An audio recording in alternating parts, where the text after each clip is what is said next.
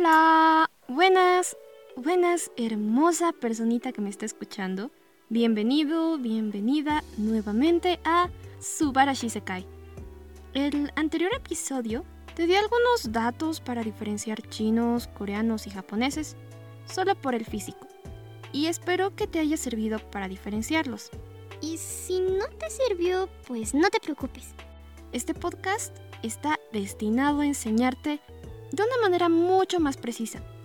Los chinos, coreanos y japoneses no solo tienen rasgos y sentido de la moda diferentes, también tienen cultura, escritura, tradiciones e idioma completamente diferentes. Y no solamente eso, o sea, hasta su música tradicional es distinta, sus instrumentos y todo eso.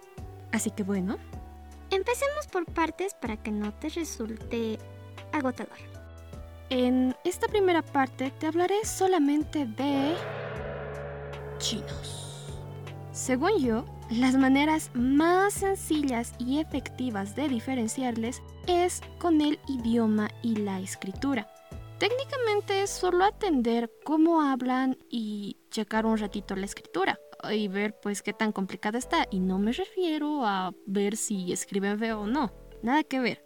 Así que bueno, para entrar mejor en materia, el idioma universal, por así decirlo, utilizado en China es pues el chino mandarín. Y digo universal porque en este país no todos hablan en este idioma. O sea, el chino mandarín lo llaman como un idioma oficial, pero existen otras muchas lenguas que derivan de este tal chino mandarín y tienen su propio acento y todo. Algunas de estas otras lenguas son el cantonés, el dialecto Wu y el Jinyu. Ahora sí, como sabrás, el chino mandarín es uno de los idiomas más complejos del mundo. Y es porque es fonéticamente muy complicado. O sea, hasta los chinos tienen que hablar fuerte para que otros les entiendan. Y si no se entienden es porque están hablando en dialectos distintos y no saben. Ok, no, mal chiste. Para que entiendas mucho mejor esto del fonéticamente complejo, este idioma es tonal. O sea, el chino mandarín es un idioma tonal. Así que las vocales tienen más de un tono. Más o menos creo que tienen como cinco tonos distintos y cada uno tiene un diferente significado. Así que si dices una palabra con una vocal que no va, pues no se les entiende o se puede malinterpretar. Y algo similar pasa con las consonantes. Por ejemplo, la X, la Q, la Z, la Ch y la J parece como si sonaran lo mismo. Veamos, a ver, voy a intentar imitarlo. Y es como que la pronunciación es tipo sh, y, sh, ch, y, ch. ¿Encontraron la diferencia? O sea, sé que no lo pronuncié del todo bien, pero más o menos por ahí va la cosa. Si lo buscan, entenderán a qué me refiero, pero es que en serio, es así. Así que si es que tu amiga, familiar o persona llegada o alguien así cercano a ti está viendo una serie asiática, si escuchas ese tipo de consonantes o una pronunciación tipo Hao, Wubujido, Yi, Ar, Sun, Buaini. Ah, si no captan por mi mala pronunciación, uh, intenté decir hola a todos, no lo sé, uno, dos, tres y te amo. Así que, perdonen mi mala pronunciación. Aquí, además de que estás bienvenido a Subarashi Sakai, también estás bienvenido a las pronunciaciones chafa de Gabu Gabumon. Pero así. Si no captan por mi mala pronunciación, aquí te dejo a una persona hablando en chino. 然后三二一，你们同时说出口，然后表达你们两个的这个默契度。我们先来文字版的这个默契大考验啊，先语言类的，一二三，走。¿Ves? Así hablan y suena muy confuso.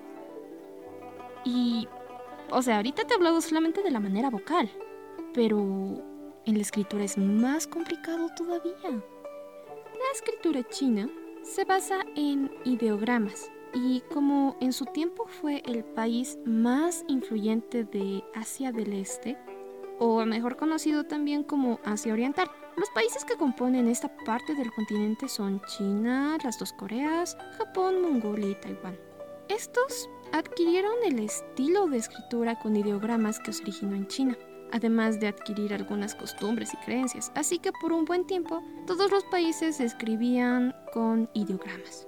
Por cierto, Vietnam también fue influenciada a pesar de ser más del sudeste y también su escritura se basaba, como dije, en ideogramas de China. Pero a todo esto y para recordar los tiempos de colegio o si todavía te han enseñado o no, pues un ideograma es un signo o gráfico que representa un concepto o idea. Este signo tiene que ser con dibujos o trazos sencillos. Y pues si no lo ubicas todavía... Mm, ¿Alguna vez en primaria hiciste ideogramas? Yo hice ideogramas. Nosotros hicimos ideogramas. Porque cuando dibujábamos personas con un círculo como cabeza, un palito para el cuerpo, otros dos para los brazos y dos para las piernas. O cuando para enumerar poníamos un palito. Era como que un palito, dos palitos, tres palitos, significa que es el número tres. Y cosas así. Ahora volviendo al tema. Esta escritura, basada en ideogramas, tiene su propio nombre y es sinograma que en términos más simples significa caracteres chinos. Y pues en China se lo llama Hanzi. O algo por el estilo. Pronunciaciones chafas con Gabumon, parte 2. Esta escritura Hanzi tiene aproximadamente 50.000 caracteres. Y pues, menuda razón, o sea, tiene su justificación y es porque lleva 4.000 años de existencia y pues tienen un alto valor histórico. Como es relativamente muy complicado aprender esta escritura o al menos memorizarla para nosotros los extranjeros, se creó el sistema de escritura llamado Pinyin o Hanyu Pinyin. Este maravilloso sistema está destinado a transcribir el chino al alfabeto latino, a la vez también transcribir fonéticamente las 415 sílabas que tiene. Así ya sabemos cómo suena, pues. Así que gracias a eso, mis amigos y familiares pueden escucharme cantar rolitas chinas más o menos bien.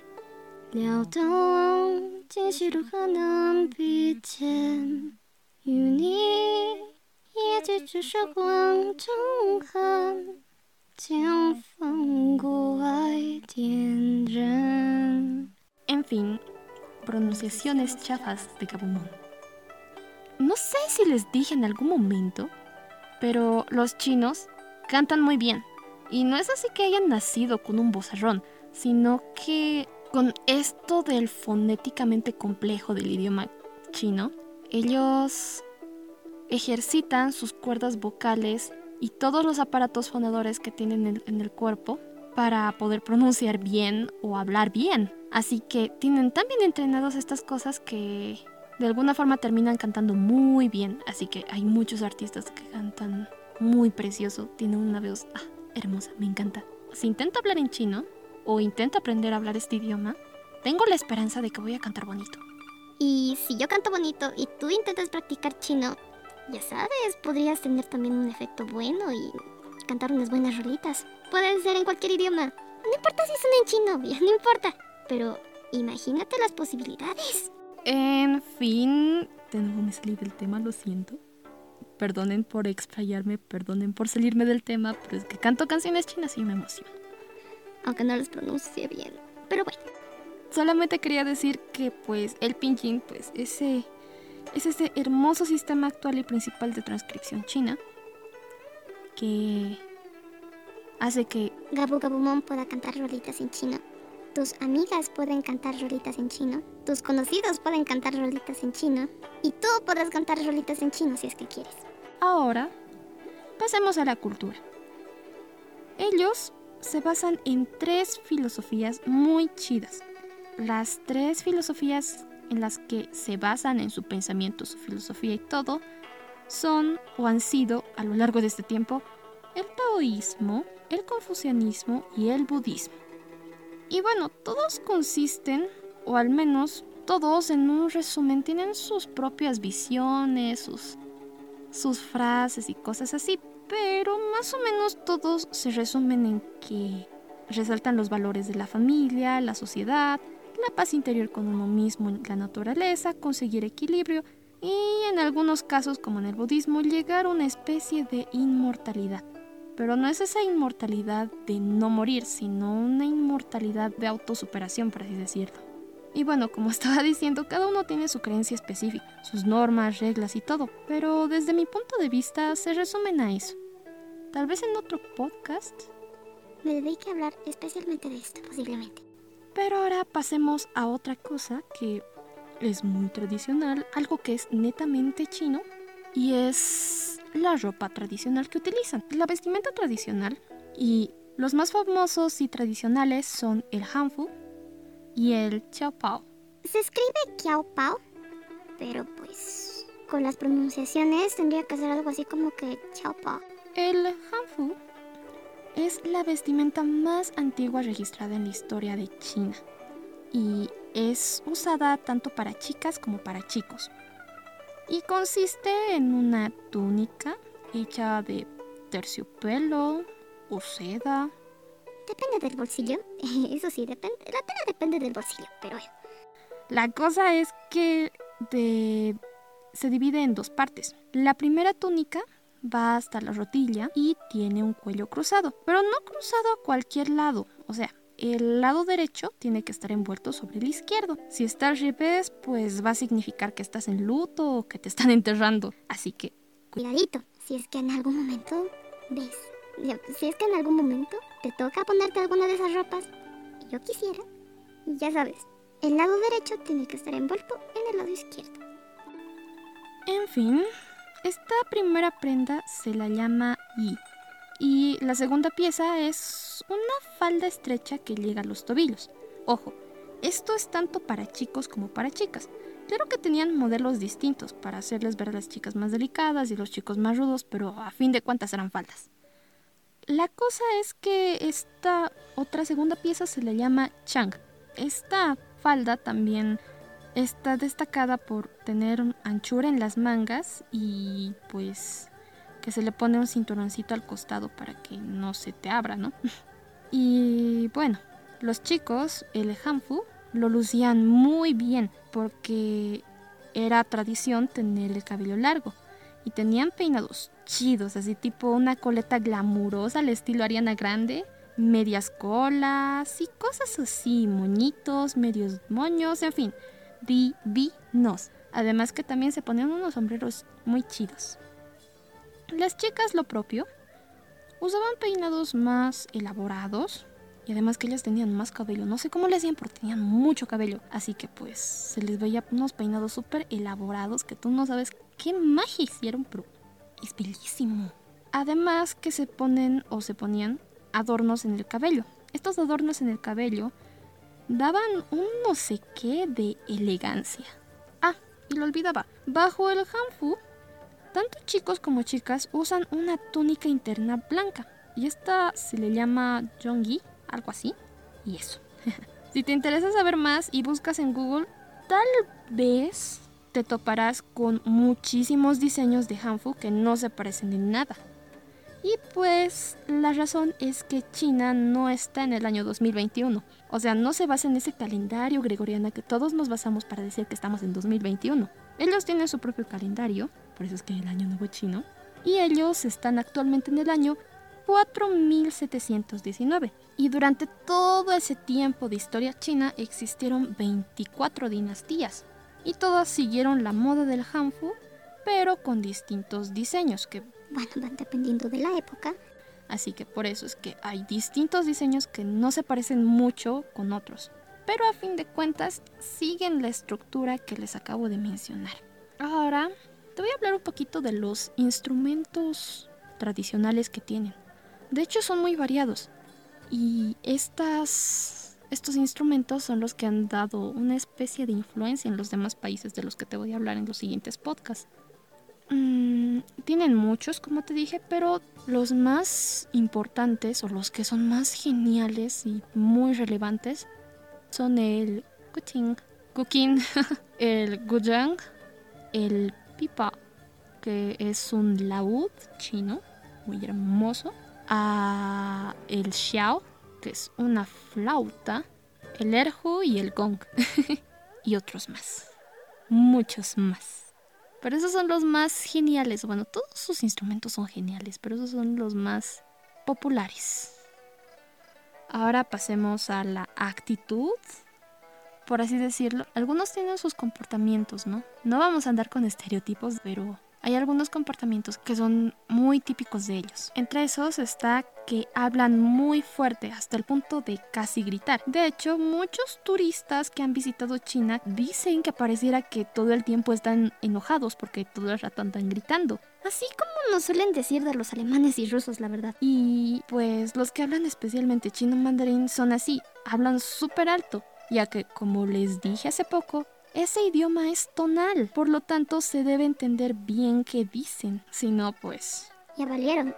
Así que bueno, eso y por eso supongo que son muy ruidosos, la verdad no sé muy bien el trasfondo, pero por ahí va. Las mujeres son de carácter fuerte, porque en ese país intentan promover la equidad de género. Ya no andan con esas horrorosas tres obediencias y cuatro virtudes que promueve el confucianismo. Así que las mujeres ya no son débiles damas en apuros, sino que son fuertes y muy trabajadoras, al igual que los hombres. Obviamente siempre habrán personas que rompan ese esquema, pero por lo general sí son gente muy trabajadora. Después uh, le tienen mucho respeto al adulto mayor y de hecho eso ya va en toda Asia del Este. Y aunque sé que esto lo tengo que poner porque muchos creen que los chinos comen perro. Y aquí les voy a romper el estereotipo. Y es que, o sea, no están así. Los chinos sí comían mucho perro. Pero eso fue hace un tiempo, hace como unos 4.000 añitos atrás. Porque se les consideraba en aquel entonces como una parte más del ganado destinado a ser almorzado o cenado. Pero no eran pues sus mascotas, no era ahí como que... Ah, me voy a robar a tu mascota y me la voy a comer. No, matar a un perro en ese tiempo también era para hacer sacrificios a sus dioses, porque sí eran muy politeístas. De hecho, en China hay muchísimos dioses, al igual que en Japón. No sé la verdad qué país tiene más dioses, China o Japón, pero en algún momento lo sabremos. Ay, de nuevo me explayé, perdonen. Hacían este sacrificio para luego, bueno, pues comerlo. Y tienen un festival de esto en el cual más del 64% de los chinos están en contra. Y es por muchísimas razones. Además que China no es el único país donde se come perro. Y también la carne de perro es demasiado cara. Así que olvídense de ese estereotipo de chinos que comen perro, porque más del 70% de ellos realmente nunca probó ni tampoco tiene la intención de probarlo. Ahora, volviendo al tema. Otra cosa algo común es que son muy fumadores, adictos a los juegos de azar, literal, o sea, hasta en las novelas, siempre va a haber en algún momento, bueno, muchas veces hay un momento donde te hablan de que andan con sus jueguitos de azar, en especial con jueguitos de dados. Pero bueno, aunque esto sea muy cultural, algo tipo tradición, el gobierno chino lo ha prohibido. Lo intenta censurar y... Ja, ja, me río, me río del gobierno chino que... Anda censurando esas cosas porque es como... Es como decirle a un sordo que escuche. Ay. O del gobierno chino. Eh, siguiendo de nuevo, los jóvenes chinos la mayoría usa lentes. Y no solamente porque sea moda, la verdad, sino porque, según algunos estudios, al menos el 90% de los jóvenes chinos son miopes. También los chinos son muy expresivos y tienen un muy gran sentido del humor.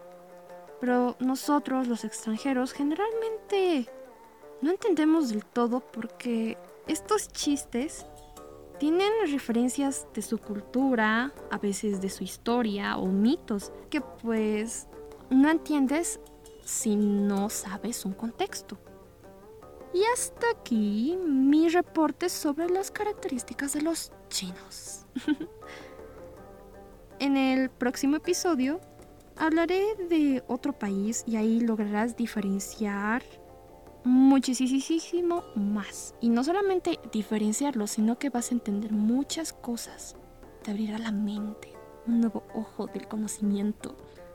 Así que bueno, Gabo Gabumon se despide y espera que la pases muy muy bien. No olvides alimentarte y tomar mucha agua porque tienes que estar bien hidratado o hidratada.